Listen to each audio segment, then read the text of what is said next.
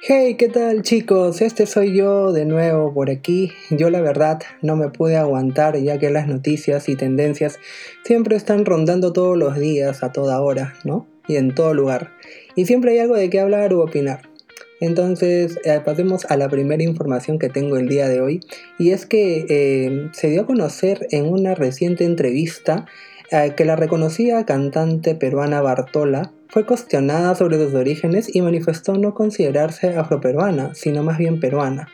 También afirmó que ha rechazado diversos premios por su color de piel, ya que ella considera que dichos premios deben ser para el ser humano, ¿no?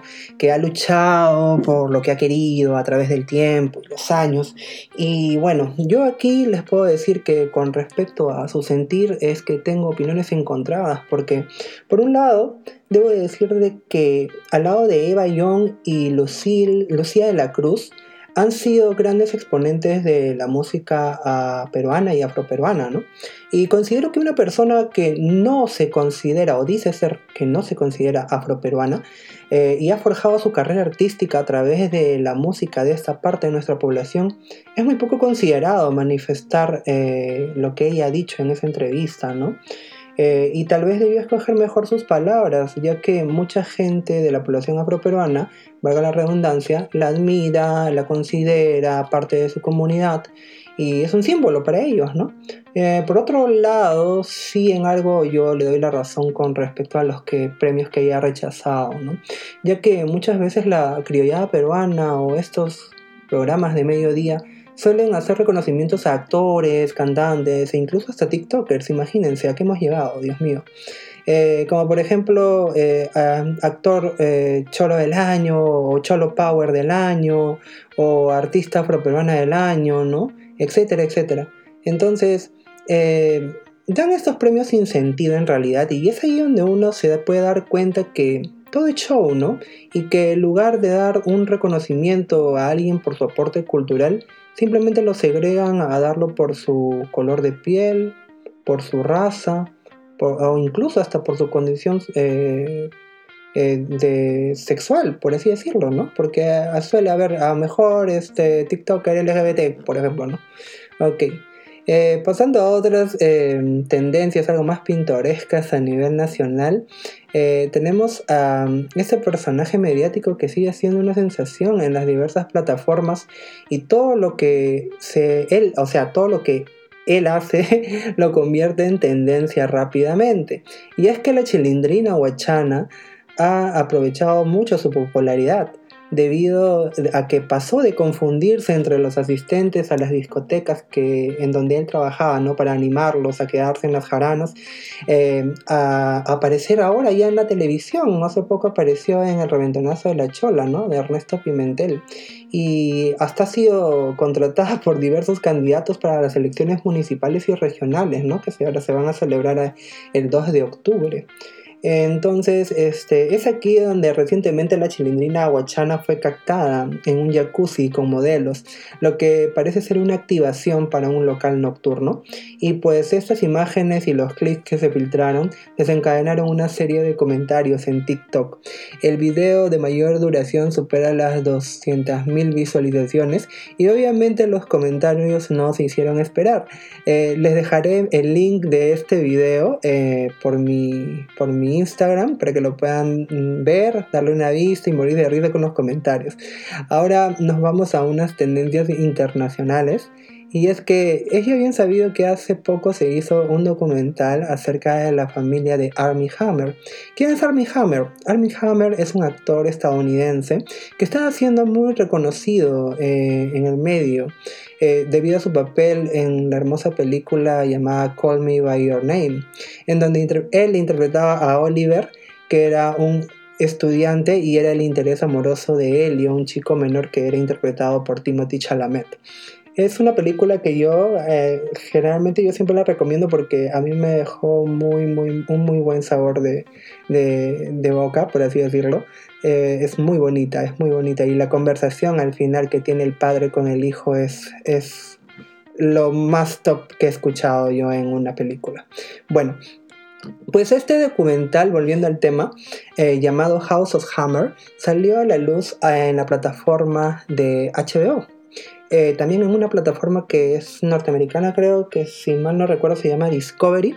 Eh, eh, bueno, la cosa es que también está en HBO y desde que se filtraron los chats en donde este actor admitía tener cierta tendencia sadomasoquista en sus relaciones amorosas, incluso llegando a admitir a ser caníbal, es que nace todo esto, esto este programa, ¿no? Este documental que se saca, ¿no?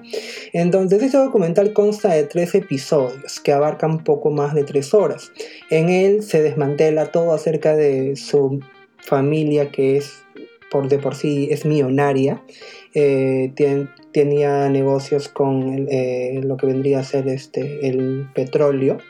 Y, este, y, también en este documental revelan los oscuros secretos que, que, tenían, ¿no? O sea, desde los tratos con presidentes en los gobiernos hasta su vínculo con la realeza británica, llevando a conocer también que la mayoría de hombres de esta familia solían tener ciertas tendencias violentas contra sus mujeres. Eh, y que esto obviamente ha influido mucho en los recientes destapes acerca de este actor. ¿no? Actualmente este actor eh, se ha dicho que se, se estaría encontrando en terapia en las Islas Caimán y tratando de llevar una vida más normal, alejado de todo este tema que lo único que ha hecho ha sido traer su carrera en Hollywood hacia abajo. ¿no? En lo personal, yo puedo decir que a mí me gustaba mucho este actor. Eh, y me sigue gustando en realidad. Aún sigo viendo sus películas on repeat. Eh, y no solo me gustaba por, por, porque como actuaba, ¿no? Sino también me gustaba porque, bueno, no hay que negar que es, es simpático. Es este. es muy, muy, muy buen Entonces es muy atractivo. Y bueno, me gustaba su manera también, pues como digo, de actuar. Y considero que reunía todo para ser el nuevo niño mimado de Hollywood. Pero lamentablemente una persona nunca está ajena a estas situaciones, este tipo de escándalos, y más cuando estamos este, en, una carrera en ascenso, ¿no? Bueno, ahora sí pasamos a otros eh, temas, ya temas musicales. Eh, ya que desde que Pepsi indicó que no auspiciaría el show de medio tiempo del Super Bowl, eh, nadie sabía quién iba a tomar la batuta de este magnífico show que supera los millones de espectadores a nivel mundial. Y es que recientemente se supo que Apple Music sería la firma que sería quien tome esta posición y según el medio estadounidense Variety, indicaron que le habrían propuesto a Taylor Swift ser la artista para este año 2023, pero luego eh, se daría la información que habría, ella misma habría rechazado la propuesta debido a que aún no termina de grabar su último álbum, por lo cual ahora Apple Music se encuentra en la búsqueda de una artista femenina para este show y un nombre que había estado ganando mucho en las redes sociales estas últimas semanas ha sido la de Miley Cyrus, bueno, yo no dudo que daría un excelente show de medio tiempo, ya que considero que tiene toda la talla y la performance para hacer este tipo de show, ¿no? Aunque hay un hay un rumor Hasid acerca sobre este Super Bowl y es que eh, empezó como un rumor Hasid pero ya se ha concretado el día de hoy.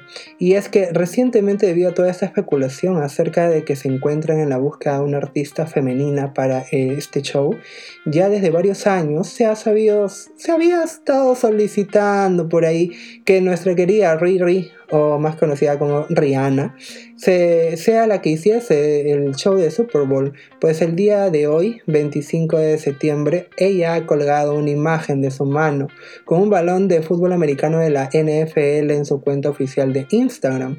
Entonces ya no nos está dando falsas esperanzas, ya lo concretaron, incluso la NFL ya lo confirmó. Entonces, este, creo que al fin eh, se nos cumplió el sueño a muchos fans de Rihanna y probablemente también sea un medio por el cual ella vaya a lanzar nueva música porque llevamos mucho tiempo esperando nueva música de Rihanna que en realidad es muy muy muy buena. Bueno sueño cumplido para los fans. El segundo rumor has it es eh, sobre nuestra querida Queen Bee. Eh, Beyoncé eh, podría regresar a América Central y América del Sur eh, con su bueno, este, este próximo año con su gira mundial eh, de su último álbum, ¿no? que en español se llama Renacimiento. Eh, ya algunos medios del espectáculo han indicado que estarían separando fechas en diversos estadios de la zona de nuestro continente, así que bueno, al listar la alcancía hasta que esta información sea plenamente confirmada de manera oficial, ya que ver a esta artista eh, yo creo que es un una vez en la vida creo que uno tiene que hacerlo, ¿no? Porque Beyoncé ha demostrado a través de los años ser una artista muy, muy capaz, muy, muy competente y por algo tiene el título de, Queen Bee, ¿no? Entonces, este, pasamos también a otras noticias que em, hace tres días se dio la información de que Camilo, Camilo Echeverry, ¿no? Eh, que está con Eva Luna, pues, ¿no?